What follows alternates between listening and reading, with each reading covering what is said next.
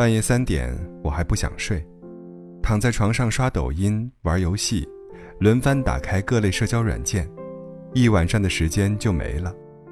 如果不是手机没电，我觉得我还可以继续刷到天荒地老。看着屏幕映射出的自己，双眼无神，脸色蜡黄，于是难以抑制地开始讨厌自己。对于自控能力差的人来说，能获得短期快感的软件。简直就是灾难！好看的小哥哥小姐姐对着你跳海草舞，各种游戏等着你登录领金币升级，喜欢的明星又出了哪些八卦绯闻？你不自觉地深陷其中，动动手指就能获得极大快感，全然不知时间已经慢慢流逝了。大象公会的创始人黄章进曾说：“头条系产品。”今日头条、抖音等等，是区分人的筛子。被他捕获的都是自我塑造意识薄弱、延迟满足能力低下、很难在现实世界获得成就奖赏的人。游戏、抖音、快手、头条、微博，这些利用算法推荐的软件，都在利用大数据慢慢掏空你的时间。你日夜不停地刷，上班刷，走路刷，吃饭刷。连上厕所的时间都不放过，这些低密度、高反馈的东西充斥着你的大脑，你开始排斥思考，排斥长期投入。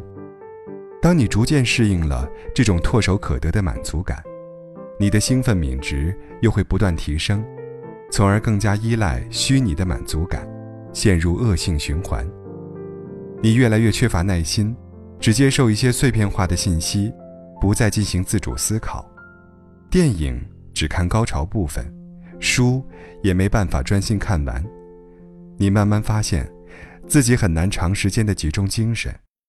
更可怕的是，就像赫胥黎在《美丽新世界》里面写的，人们感到痛苦的，不是他们用笑声取代了思考，而是他们不知道自己为什么笑，以及为什么不再思考。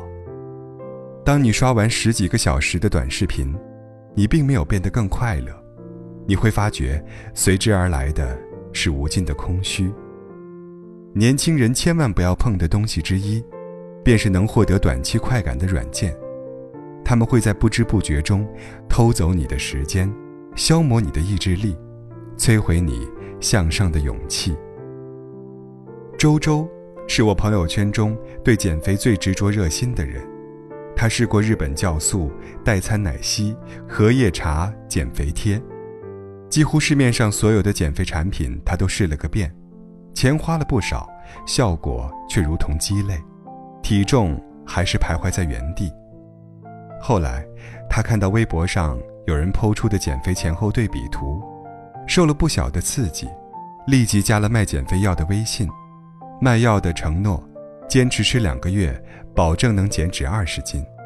前三天，周周吃完药之后，开始频繁的出入厕所，卖家却跟他说：“这是正常现象，说明你吸收得很好。”第四天过后，周周开始整夜整夜的失眠，他闭着眼平躺在床上，心跳却越来越快，太阳穴也突突直跳，一直持续到天明。因为缺乏睡眠，白天的他四肢无力、疲惫不堪，夜晚头痛心悸、难以入睡，陷入了恶性循环。他跟我说，那段时间他整个人走路都像飘在云端一样。虽然那一个星期他瘦了五斤，但精神状态却接近崩溃边缘，只好将减肥药全部扔了。很多减肥药，看似能起到减肥作用。但更多的是假象，还会对身体造成不可磨灭的伤害。太多年轻人为了达成目标，想要走捷径，拒绝不了高热量的油炸食品，也没有毅力每天健身，于是寄希望于减肥药。为了满足自己的物欲，又不想老老实实攒钱，于是走上了校园贷、裸贷，甚至卖肾、卖卵的不归路。有多少涉世未深的年轻人，只看到了所谓的“谁谁吃了减肥药瘦了十几斤，谁谁靠这个手段赚了十几万”，却没发现捷径背后的肮脏与黑暗。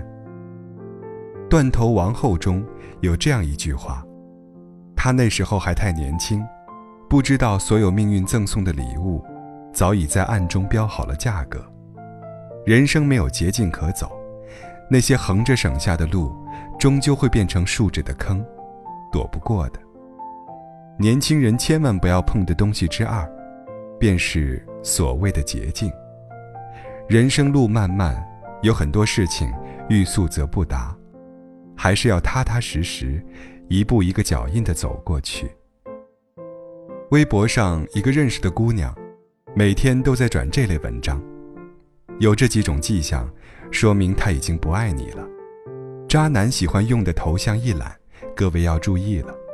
男生不回你信息，就是不在乎你。中国男人为什么配不上中国女人？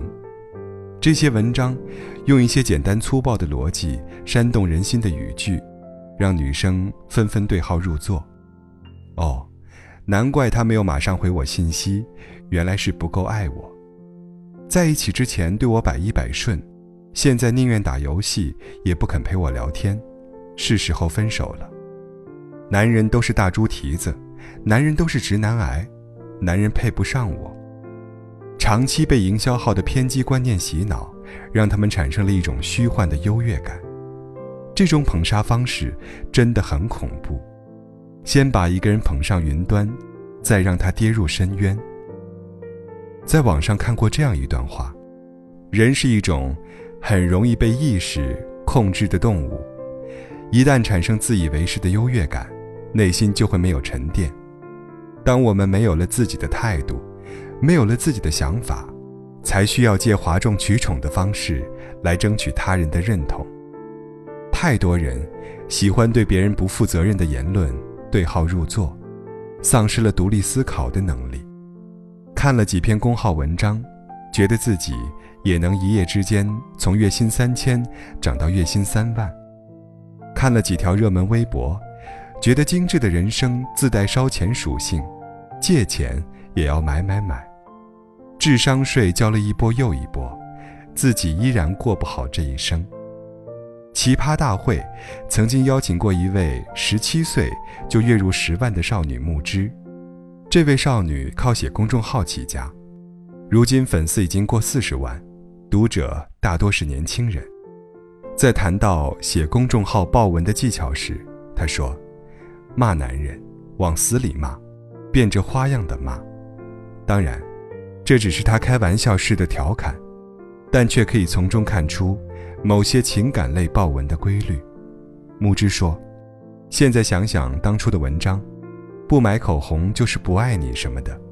后来自己慢慢开始恋爱，发现有些感情不是用这些能衡量的。年轻人千万不要碰的东西之三，便是盲目的对号入座。”保持独立思考的能力，别盲目人云亦云、随波逐流，才能看清身边事物的真相。这是一个浮躁、信息泛滥的时代，正如英国诗人科勒律治所说：“到处都是水，却没有一滴可以喝的。”当我们沉迷于各种诱惑，试图走捷径，渐渐丧失独立思考的能力，一个人离毁灭。就不远了。年轻人，与廉价的娱乐、浮躁的心境和盲从告别，你会慢慢看见不一样的天空。共勉。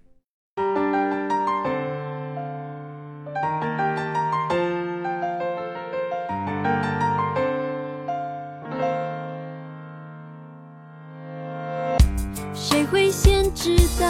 可能会有多少？去掉一半的自己，然后互相撞击。没想到更好，我有双份的我，欣赏你，赞美我，挑战你，解决我，巧手中看到真正